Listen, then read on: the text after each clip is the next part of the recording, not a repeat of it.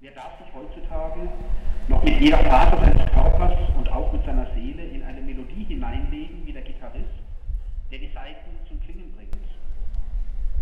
Stattdessen besteht die abverlangte Arbeitsleistung für die Mehrheit der Arbeitenden aus bloßen Fragmenten. Aus Fragmenten, mit welchen sich nur die allerwenigsten Menschen zu identifizieren vermögen. Sei es am Fließband, sei es in den Hallen der Versandunternehmen, es an der Kasse der Warenhäuser, wo im Akkord die Konsumprodukte über den Scanner gezogen werden. Stets ein fragmentarisch bleibender Handgriff. Die Rede von der Humanisierung der Arbeit ist bloßes Geschwätz. Hier in den Knästen der Republik, aus welchen ich seit 25 Jahren berichte, beugen sich nämlich täglich Tausende Einsitzende über Kisten voller toter Dinge, welche sie im Akkord zu bearbeiten haben. Beispielsweise Kugelschreiber, die zusammenzudrehen oder Metallstücke, die zu brechen sind. Einfachste automatisierte Handgriffe, tunlichst schweigend und nur von kurzer Toiletten- oder Frühstückspause unterbrochen. Selbst das süße Umspieltwerden von Radiomusik ist vielerorts untersagt. So werden sie zugerichtet und vorbereitet auf ihr Dasein nach der Haftentlassung. Mit 150 oder 200 Euro im Monat werden sie zurück in die Zellen geschickt, die arbeitsfreie Zeit wartend auf das Morgen zu verbringen. Vielleicht noch eine Stunde im Knasthof im Kreise spaziert. Strukturell unterscheiden sich die Lebenslagen der Eingesperrten von jenen Menschen vor den Mauern vielfach nur in Details, auch wenn die Möglichkeiten der Freizeitbeschäftigung dort draußen sicher vielfältiger sein mögen. Aber ein erfülltes, ein buntes Leben besteht doch aus so viel mehr. Dieses erfülltere, dieses buntere Leben können wir uns nur selbst aneignen, denn freiwillig gewähren wird es uns niemand. Hierfür zu streiten, hierfür zu kämpfen, dafür steht der 1. Mai, dafür muss künftig jeder Tag des Jahres stehen. Herzschlagende und solidarische Grüße hier aus Freiburg Haftanstalt.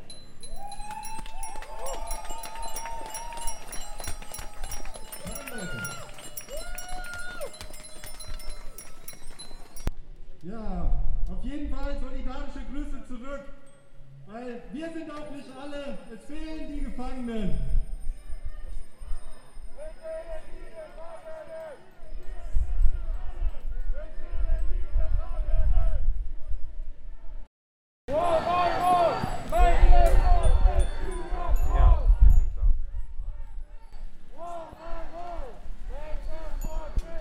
Grüße von der Sea-Watch 4. Ich nehme diese Rede gerade auf, eine Woche vor dem 1. Mai. Denn wo wir genau sind, heute, während ihr mir zuhört, am 1. Mai, das kann ich noch nicht sagen. Wir haben vorgestern in Spanien abgelegt und haben Kurs gesetzt Richtung zentralen Mittelmeer, dem blauen Friedhof, der tödlichsten Grenze der Welt. Vielleicht bin ich gerade jetzt, während ihr mir zuhört, an einem überfüllten Schlauchboot dran, hab Angst, dass jemand ins Wasser fällt und direkt neben mir ertrinkt. Vielleicht haben wir aber auch schon 500 Leute an Bord, hier auf der Sea-Watch 4 und warten darauf, einen sicheren Hafen zugewiesen zu bekommen. Es lässt sich schwer sagen, wo ich am 1. Mai sein werde, während ihr in Deutschland eure und meine Wut auf die Straße tragt. Und ich bin verdammt wütend. Aber ich habe mich noch gar nicht vorgestellt. Ich bin Darius.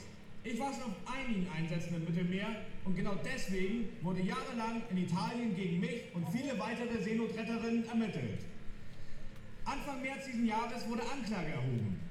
Beihilfe zur illegalen Einreise lautet der Vorwurf. Und allein da könnte ich kotzen. Die Menschen reisen nicht illegal ein.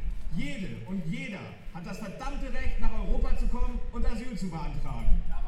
Aber Europa, dieses miese Stück, will ihnen das Recht verwehren und verhindert, dass die Menschen sicher nach Europa kommen können. Sie werden gezwungen, sich in die Arme von Verbrechern zu begeben, um fliehen zu können.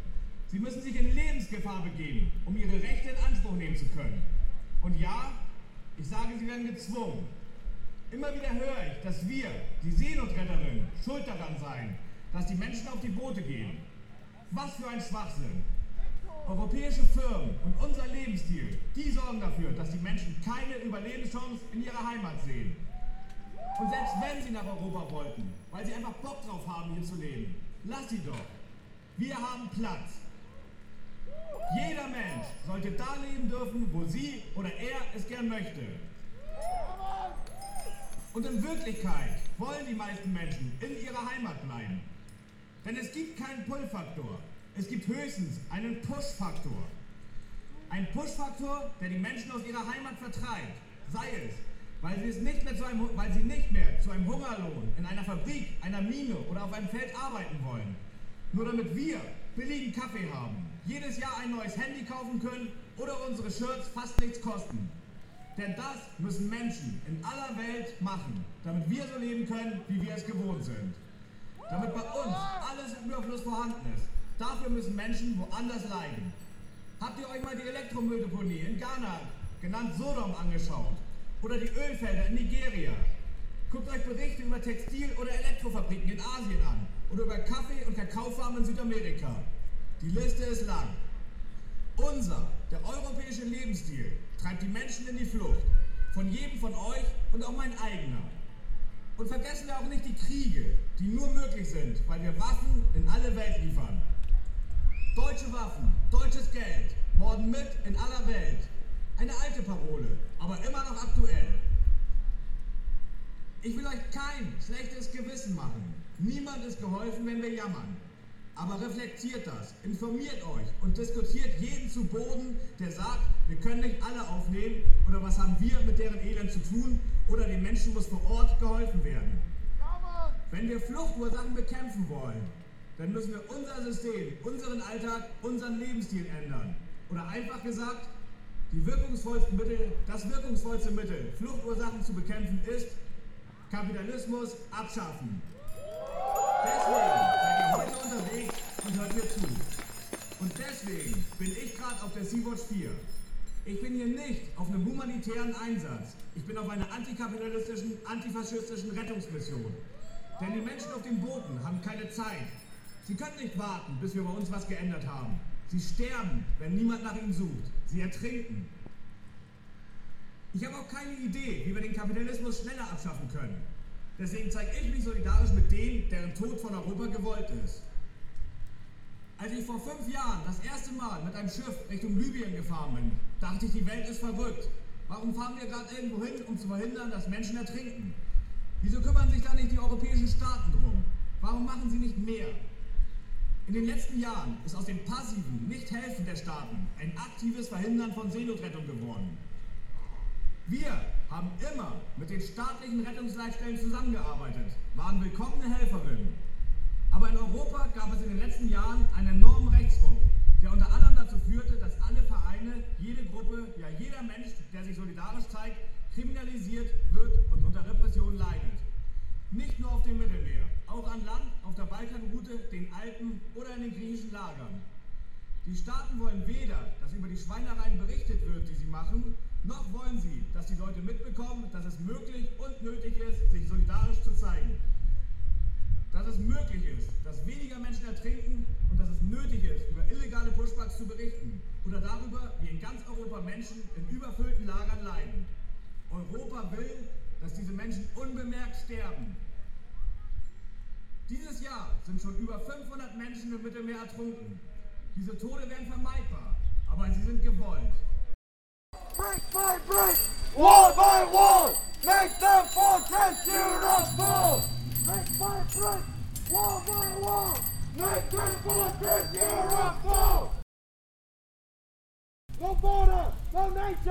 stop deportation. No border, no nation, stop deportation.